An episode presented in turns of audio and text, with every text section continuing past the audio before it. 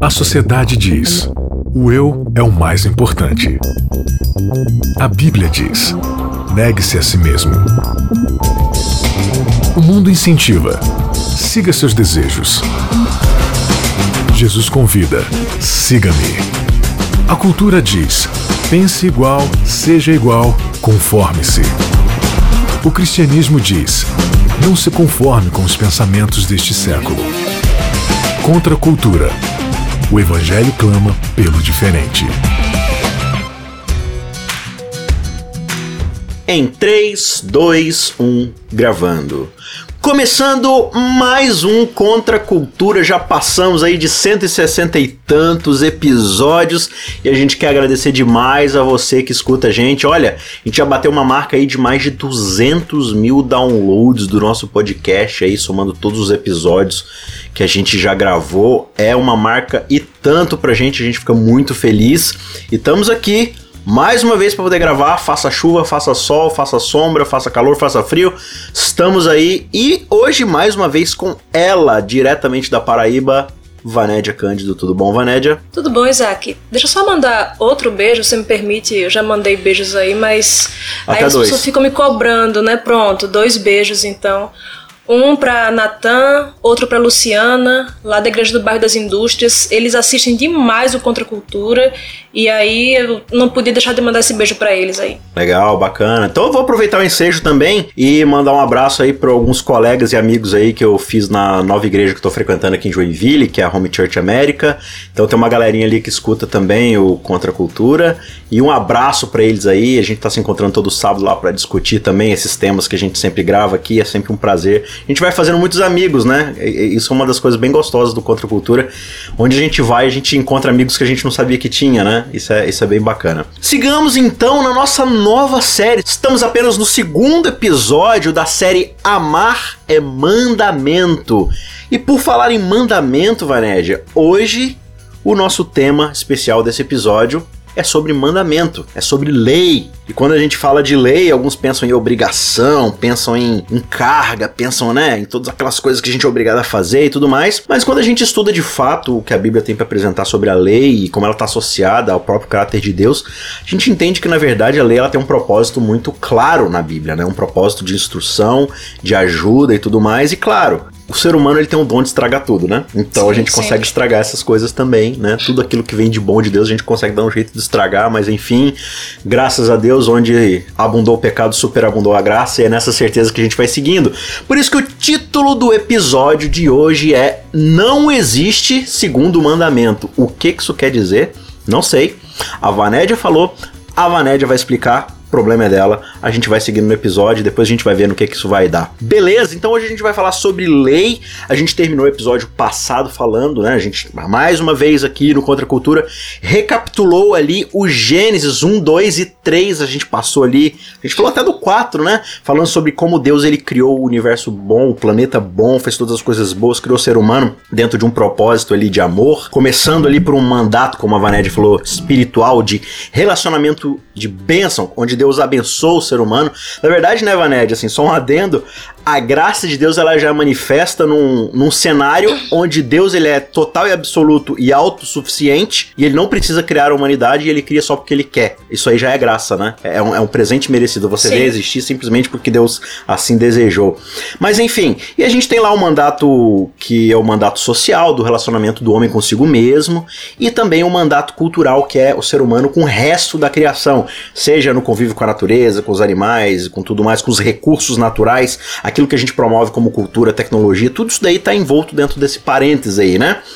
E a gente percebeu que o pecado, por causa de uma decisão que o ser humano toma de se autodepender, né, de ser autossuficiente, de se afastar de Deus, ele deixa aquilo que é a imagem de Deus, a essência da imagem de Deus, que é o coletivo, que é o relacionamento, né? E ele basta a si mesmo, ele quer viver agora uma vida individualista, e por causa disso a gente vai observando então uma dinâmica é, dentro desses relacionamentos, dentro dessas esferas, desses mandatos, que é de apodrecer tudo, né? De estragar. Então, onde a gente viu um relacionamento com Deus, você percebe o ser humano com medo, se escondendo, né? Ele agora tem inimizade contra Deus, ele não quer mais saber, ele levanta suas armas contra Deus. Onde a gente vê aquele mandato social, o que, que a gente vai observar? A gente vai observar o homem com inimizade, um pensando em si mesmo. A gente observa não só Adão jogando Eva, né, debaixo do ônibus para se salvar, mas ali dois irmãos e um mata o outro simplesmente por inveja, por egoísmo. E finalmente a gente observa o quanto a natureza ela vai se tornar hostil ao ser humano por própria defesa contra o próprio ser humano, porque agora o ser humano se torna alguém que destrói a natureza, que, que massacra os animais, que, que esgota os recursos naturais que, que tem para oferecer, né? Então ela vai se tornando cada vez mais hostil. Ou seja, todas essas esferas elas vão se deteriorando. E o que a gente vai observar agora naquilo que os teólogos chamam de aliança, é Deus criando, digamos assim, um planejamento para ele poder lidar com essa situação de pecado e ainda poder se relacionar com o ser humano e dar cabo do seu plano de redenção, de salvar todo o ser humano. Então, para a gente começar a nossa discussão depois dessa longa reintrodução aí do, do episódio anterior, uma pequena reflexão aqui que eu queria fazer contigo, Vanédia. Quando a gente vai falar de justiça, às vezes a gente tem a tendência de começar pelos parâmetros do que é injustiça, né? Do que, que tá errado, Sim. do que, que é ruim, do que, que é péssimo. E a gente geralmente perde o parâmetro porque a gente não compara com o que na verdade é a justiça, de fato. A gente acha que justiça é tudo aquilo que não é injusto. Digamos assim, tipo assim, se não é injusto, se eu não acho que é injusto, então já é justo. Então, na verdade, o nosso parâmetro é o nosso senso do que é certo. Você acha que é melhor, quando a gente fala de justiça, começar estabelecendo aquilo que é injustiça, ou a gente olha para Deus e tenta entender o que, que são os parâmetros de justiça, o que, que são os parâmetros concretos daquilo que é certo, ver a bondade de Deus, ver sua soberania, e a partir dali a gente começa a tentar tecer de fato o que, que é uma injustiça, o que, que é o erro. A gente vê a Bíblia declarando o que é justiça e todas as vezes não é ficar simplesmente na média do que deve ser feito, é superabundar em justiça, né? Jesus falou: se a vossa justiça não excederem muito a dos escribas e fariseus, vocês jamais verão o reino. Então, assim, qual era a justiça dos escribas e fariseus? Era, pelo menos aos olhos humanos, muito grande, né? Eles davam o dízimo do endro, da hortelã e do cominho, eles faziam tudo minuciosamente. Só que não havia uma justiça internalizada, né? Eles não, não faziam isso em prol do outro, eles faziam isso em prol de serem vistos pelos outros, mesmo sendo aparentemente muito justo. E você vê, por exemplo, Tiago falando, né? Aquele que sabe que deve fazer o bem e não faz, não, isso é Romanos, né? Aquele que sabe que deve fazer o bem e não faz, nisso está pecando. Então, a omissão também é injustiça. Não só você não matar, não roubar, né? Você vê a parábola do bom samaritano, aqueles homens que passaram de largo daquele que estava à beira do caminho caído, eles aparentemente fizeram aquilo que era esperado deles fazerem. Né? Eles eram sacerdotes, levitas e tal, então eles tinham que passar de largo mesmo porque vai que aquele cara tivesse morto e aí eles iam se contaminar, não iam poder oficiar no templo. Mas não, Jesus colocou esses dois caras na parábola como os vilões, e aquele que fez além do que era esperado, tipo, esse cara aqui que tá caído à beira do caminho não é meu problema. Não fui eu que bati nele, não fui eu que. Nem conheço ele. Mas aí eu vou fazer além do que é esperado de mim. Isso é justiça. Não é você ficar sempre aquém fazendo aquilo que está na média. É você exceder. É como Deus fez mesmo. Como você disse, né? Deus não precisava criar o ser humano. Deus não precisava criar nada. O universo ele se basta em si mesmo, né? A Trindade se basta. Mas ele resolveu criar outros seres como um transbordar da sua bondade, porque ele queria que outros compartilhassem da mesma bondade, do mesmo amor que ele tem. Então foi um, um transbordar do seu amor que fez com que Deus criasse o universo e o transbordar do amor também de Deus que está em nós vai fazer com que a gente pratique a justiça que é fazer exatamente isso, transbordar, ir além do que é esperado. Eu falo isso porque muitas vezes, né, a gente tem como ser humano a mania de, de nos nivelar por baixo, né? Ah, eu não mato, não roubo, não faço isso, não faço aquilo, logo eu sou uma pessoa justa, sou uma pessoa correta, sou um, pra usar uma expressão da moda, eu sou um cidadão de bem. Sim. É, então, assim, claro, quando eu me comparo a Hitler, a sei lá, ao goleiro Bruno, né, ou essas figuras, né, Alexandre Nardoni, Suzanne von Richthofen, não, eu nunca assassinei meu pai, logo eu sou uma pessoa boa. A gente vai buscar os nossos parâmetros na injustiça, né? Sendo que uhum. quando a gente uhum. se coloca de fato diante do caráter de Deus, aí é que a gente tá caindo, né? Por que, que eu, eu trouxe essa reflexão? Porque imagino eu que quando Deus dá sua lei, e a gente entende como lei é algo que já é, na verdade, a manifestação da vontade divina, então a lei é algo que é eterno, porque o caráter de Deus é eterno, mas quando a gente vai para a Bíblia, a gente vai ter uma contextualização do caráter de Deus para um ser humano que, recapitulando aqui rapidamente, né? Você tem ali depois de Caim e Abel, a humanidade vai se desenvolvendo, você passa pelos dias de Noé ali, né? Onde Deus vai reafirmar com Noé o mandato cultural, né? Dentro do contexto de pecado ainda, mas ele reafirma a vontade de, dele de abençoar toda a nação, de voltar a ter um relacionamento com todos os povos e tudo mais. E aí finalmente a gente chega lá no capítulo 12 de, de Gênesis e você tem lá em Abraão, né? Em ti serão benditos todas as famílias da terra. Eu vou te abençoar, Abraão, eu vou te dar uma terra, né? Do mandato cultural, eu vou te dar um lugar para o mandato cultural, vou te dar pessoas para o mandato social e voltar aqui o tempo todo para como a gente com o mandato espiritual, né? Então ali Deus vai seguindo a sua aliança para poder estabelecer a sua, a sua vontade novamente e trazer a cabo a redenção. E aí, a partir de Abraão, vem o povo de Israel, que você conhece muito bem lá, na né? Gênesis termina o seu relato com o povo sendo escravizado no Egito após a morte de José, né? E a gente começa o êxodo com o povo escravizado e tudo mais, e aí o povo sai de lá do Egito, é resgatado por Deus, né? Com mão poderosa, um Deus que diz: Olha, eu ouvi a aflição do meu povo, eu ouvi as injustiças que estão acontecendo, né? Até porque o Egito vai ser esse símbolo da opressão, da escravização, da injustiça, né? Então eu ouvi o, o, sinal do meu povo e tal, e eu resgato o povo da escravidão e coloco eles para morar numa terra que não leite mel. E aí, através de Moisés, Deus vai novamente reafirmar a sua aliança, os seus mandatos, né?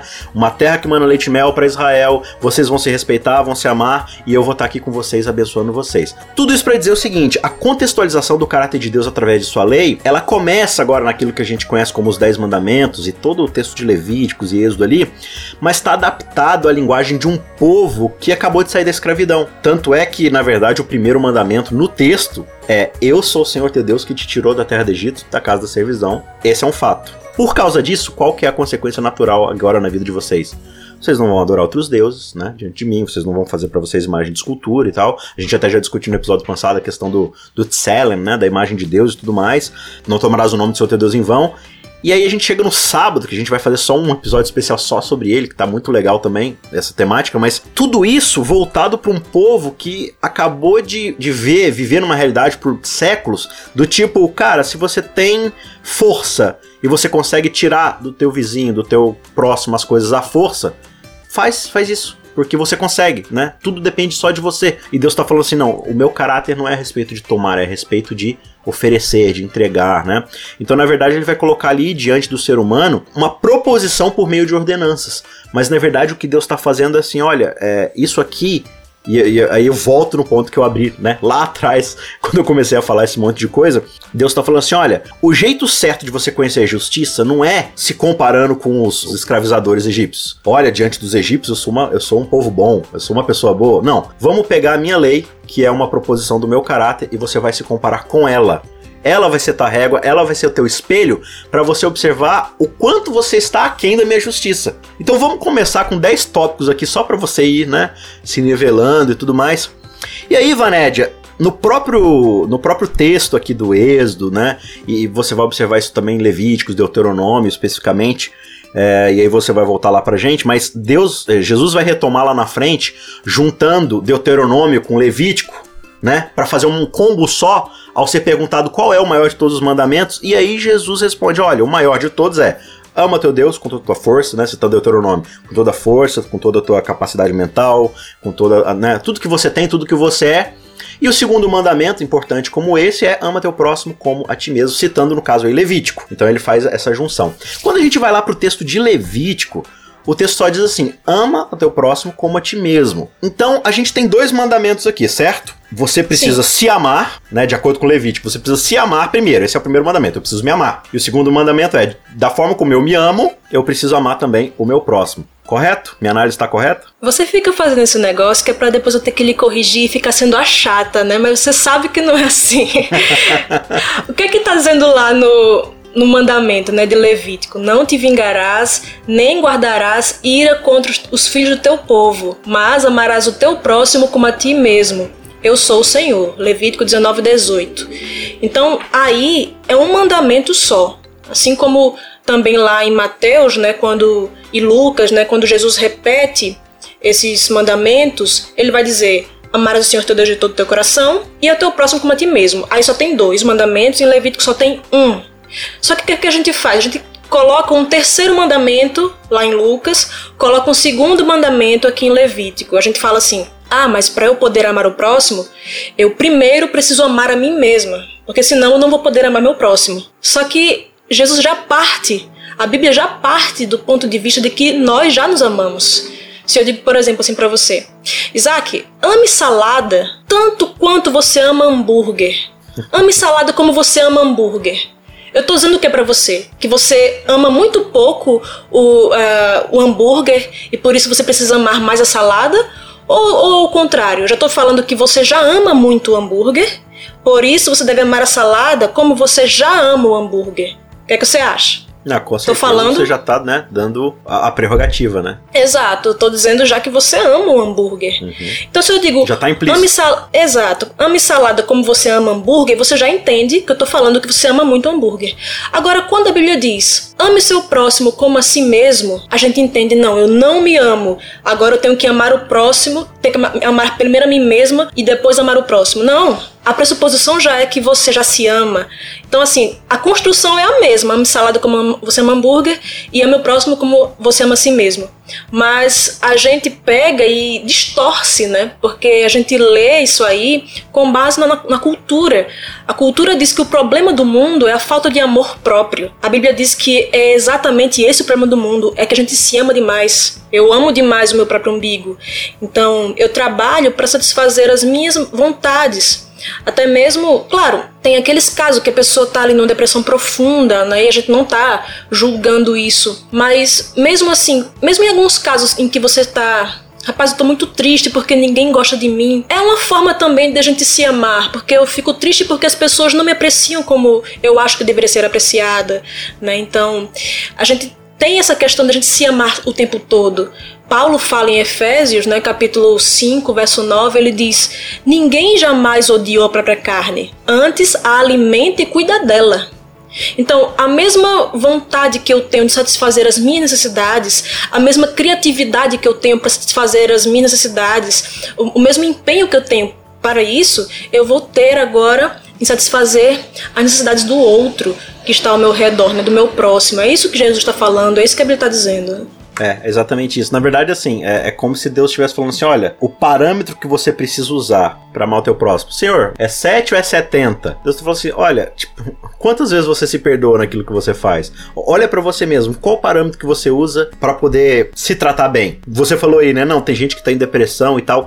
Gente que não se ama, gente que se odeia ou que tem, né, algum problema de olhar para si mesmo e se odiar e tudo mais, a gente chama essa pessoa de quê? De doente. Essa pessoa tem um distúrbio, ela não é normal, porque se espera do ser humano justamente isso. Então, eu imagino que o que você está falando é quando o pecado acontece e o ser humano se volta para si mesmo e se torna individualista dentro do pecado, ele é a coisa mais importante que existe no universo. O que Sim. Deus está falando basicamente é dentro desse contexto de pecado, onde você não é capaz assim de, de emular o meu amor, que é incondicional e tudo mais, pelo menos olha para si mesmo e vê o quanto você tá distante de oferecer isso ao próximo. Pelo menos tenta equivaler uma coisa com a outra, pelo uhum. menos tenta igualar ali. Deus ele tá colocando aqui diante da gente, então, é um conjunto de leis, um texto que, que parece é, legal no sentido de, de né, jurídico e tudo mais, e a gente muitas vezes encara a lei justamente como essa questão de querer é, cumprir esses requisitos para chegar em algum lugar, para poder alcançar um bem. Mas na verdade, o que Deus está colocando diante da humanidade é simplesmente um caminho para dizer: olha, veja de onde vocês se afastaram. Ele está mostrando para a humanidade um caminho para o céu ou ele está mostrando para eles o quanto eles desviaram da rota? O quanto desviaram da rota, né? Porque quando você olha para, digamos, ama o próximo como a si mesmo, eu fico olhando para isso e digo: caramba, eu não amo meu próximo como eu amo a mim mesma. Eu amo muito mais a mim mesma. Então eu quero muito mais é, preservar a minha reputação, os meus interesses, do que o do próximo. Então isso não é o caminho para o céu. É exatamente mostrando que, olha, tá vendo o céu? Você não merece esse lugar. Porque esse lugar é para pessoas que amam o outro como ama a si mesmo. Você é exatamente o oposto disso. Você ama a si mesmo e você. Uhum. Se, se der tempo de amar os outros, bem, se não der, amém, né? Uhum. Aí Jesus fala: olha, tá vendo isso aqui? Esse é o ideal. Tá vendo como você tá longe desse ideal? E é justamente por isso que tem a lei, que é mostrando o que a gente deveria fazer e a gente não faz, e o evangelho, que não é aquilo que eu faço, é justamente aquilo que eu não poderia fazer, eu não consigo fazer e Cristo fez no meu lugar. E então esse é o caminho para o céu, né? Aí o, a lei vai me mostrar justamente o meu erro, como eu me desviei e o quanto eu preciso de Cristo para voltar. Não, perfeito. Então deixa eu fazer uma outra pergunta para você aqui. Hum. Outra pergunta capciosa. Pra eu variar, vejo muita né? gente falando assim, ai, esse negócio de lei, de mandamento, isso é coisa, né? Deixa isso pra lá. O que importa é amar. Vanédia, na sua experiência teológica, o que é mais difícil? Obedecer regras ou amar? Eu prefiro muito mais obedecer um pacotezinho de regras preparadozinho para e ainda mais quando eu que estabeleço o pacote de regras, né? Porque eu vou estabelecer as regras que ficam mais fáceis para eu obedecer, né? Então, o que é que é mais fácil? Deixar determinado tipo de alimento, determinado tipo de música, determinado tipo de comida ou deixar o meu ego? Se eu tiver que escolher, eu vou escolher determinado tipo de música a abandonar do que deixar o meu ego. É muito mais fácil a gente fazer cumprir determinados requisitos, porque aí a gente vai poder administrar muito melhor, né? A gente vai cumprir direitinho para a gente ter certeza que a gente está no caminho certo para o céu. E aí, aquilo que é mais importante mais difícil de deixar, a gente faz vista grossa, né? Então eu vou sempre adaptar os mandamentos àquilo que eu acho mais fácil para mim. A minha lista de mandamentos essenciais muitas vezes vai ser diferente da sua, porque eu tenho mais facilidades em determinada coisa do que você. Por exemplo, quando a gente fala assim, ah, porque eu, eu tenho esse defeito, porque também minha mãe é assim, né? Ah, porque também meu pai me criou assim. Tudo que é defeito da gente, a gente coloca na conta da nossa criação, a gente coloca na conta dos nossos genes. Agora, tudo que é virtude, não. Eu não, eu não sou assim, sei lá, não sou disciplinado em determinada coisa porque minha mãe já era. Não, porque eu sou uma pessoa que tenho essa disciplina, entendeu? E essas pessoas não têm. Como é que pode uma coisa dessa? Então, sempre a gente vai justificar, a gente vai racionalizar é, os nossos defeitos, a gente vai aumentar nossas qualidades, nossas virtudes. Então vai ser muito mais fácil eu faz, cumprir uma lista de regras do que eu pegar e obedecer o mandamento de amar o próximo como a mim mesmo, né? É porque a gente, a gente coloca o amor assim, aí de novo, né? Quando é para mim mesmo, o amor vai até as últimas consequências. Eu me endivido no cartão de crédito para comprar o que eu gosto, né? Mas você nunca vai ver alguém se endividando no cartão de crédito para poder dar comida para alguém que tá necessitado, né? Não, eu tô muito uhum. apertado esse mês e tal. Não, mas eu tô precisando de ajuda e tal, senão eu vou eu vou perder algo, eu vou, né, eu vou me dar mal por causa disso e tal. É, não, mas eu não tenho condição e tal. Tipo, todo mundo se se, se, se endivida para poder comprar algo que gostaria, para poder, né? Claro, tô exagerando aqui, né? Mas é impressionante o quanto a gente vai a extremos por nós mesmos e nunca pelo próximo. Então esse negócio de amar e ainda mais quando o mandamento é indivisível, né? Você precisa amar ao outro como você já se ama. Então a gente tá falando aqui de um escalonamento praticamente impossível para um ser humano caído, né? Não, eu só vou me endividar para atender a necessidade do meu próximo se meu próximo for meu ídolo. Do tipo, uhum. ah, eu vou me endividar para dar tudo pro meu filho porque meu filho é meu ídolo. Não é uhum. porque eu amo a ele como a mim mesma. É que eu o coloquei no lugar de Deus né? Que também já é um outro pecado. Eu, no caso, atendendo às necessidades dele, eu estou atendendo as mi a mim mesma, as minhas próprias. Né, porque eu vou querer dar uhum. tudo de bom a ele, porque isso me satisfaz. Isso pode até estar tá acabando com a vida dele, com a educação dele, não me importa. Eu estou me satisfazendo em fazer isso, então vou me endividar para atender tudo que ele precisa. Então, até mesmo quando a gente se endivida para atender a, a necessidade do outro, é para atender a gente mesmo no fim das contas. É porque o eu é um negócio gigante demais que acaba ofuscando a nossa visão para qualquer outra coisa, né? Isso aí é o, basicamente o, o, roteiro do pecado. O que a gente vai observando então na lei de Deus ali, todo o texto de Êxodo, Levíticos, né, Deuteronômio e tudo mais, é Deus tentando voltar o povo àquele mandato inicial. Então você tem na verdade ali dicas nesses mandamentos, tipo assim, cara, o que, que eu preciso entender para poder voltar a me relacionar com Deus, né? A voltar a amar a Deus acima de todas as coisas. O que, que eu preciso para poder tratar o meu próximo com igualdade, né? É, assim como eu amo a mim mesmo já e tudo mais, e para poder preservar a própria terra. Você vê vários ali mandamentos do tipo assim, olha, não é para você cozinhar carne no leite do própria mãe do animalzinho. Cara, que mandamento é esse? Mas é, é Deus falando assim, gente, é, presta atenção no que vocês estão fazendo, vocês estão explorando os recursos naturais de forma cruel e tudo mais. Então, mesmo mandamentos que parecem um pouco assim sem sentido, né? É, eles têm um propósito de educar o povo a voltar àquela aliança e tentar entender o quão longe eles estão de Deus ali. Tem algum mandamento que você acha interessante aí no, no Pentateuco e que a gente pode tirar aí alguma lição prática para hoje? O guia de estudo ele traz, por exemplo, a lei da respigadura, a lei lá de, do jubileu, que era justamente você pegar, quando você estava colhendo, né, essa era a lei da respigadura, quando estava colhendo na sua propriedade, aquilo que caísse no chão você não apanhava. Aquilo pertencia ao pobre. E aí a, o órfão, a viúva podiam ir lá e pegar o que estava no chão, né? Então, você tem tanto uma lei para você se preocupar com o outro, quanto uma lei também para você respeitar a propriedade alheia. Eles só podiam pegar o que estava no chão, né? Você vê isso acontecendo lá no livro de Ruth. Boaz fez isso com Ruth, né? Ele foi derrubando é, de maneira bem né, não intencional, entre aspas, derrubando ali uns milhozinhos para ela ir apanhando, né? Para justamente fazer aquilo, fazer o bem a ela. E assim, Deus proveu na sua própria lei é, fugas para que a gente pudesse é, exercer a, essa caridade pessoal. Então, a saída disso para Deus não é simplesmente você dizer, não, essa pessoa aí é pobre porque é vagabunda, ela que se vire. Não, não é isso. E também não é fazer com que ela dependa de você o tempo todo, porque agora eu vou é, tratar ela como uma pessoa incapaz. Não, mas para as pessoas que tiveram ali problema na vida, uma doença, uma morte na família, e que muitas vezes elas perderam propriedades e elas não estavam conseguindo se reerguer, elas iam ter uma chance de se reerguer. Isso acontecia também com a lei do jubileu né, que está lá em Levítico 25, a cada 50 anos, os escravos, qualquer escravo, era libertado. E todas as propriedades voltavam aos seus donos originais. Ao menos uma vez na vida você tinha a a possibilidade de se reerguer. A gente vê que Deus ele preparou na sua lei já essa saída é, de você fazer isso e ele também não esperava só da bondade humana, né? Que esse é um problema das ideologias de modo geral. Confiam demais na bondade humana para fazer, não porque o ser humano ele faz isso aí mesmo, ou então confiar no, no outro para distribuir a renda do outro. Não, a sua própria renda. Você tem que acreditar tanto em distribuição de renda que você tem que distribuir a sua, né? Não esperar que o outro faça. Então é justamente isso que, que Deus traz pra gente. Essa, essa caridade que muitas vezes vai fazer com que eu mude meu estilo de vida. E aí, se eu me endivido comprando coisas para mim, Agora eu não vou fazer mais isso porque agora eu vou pensar no outro.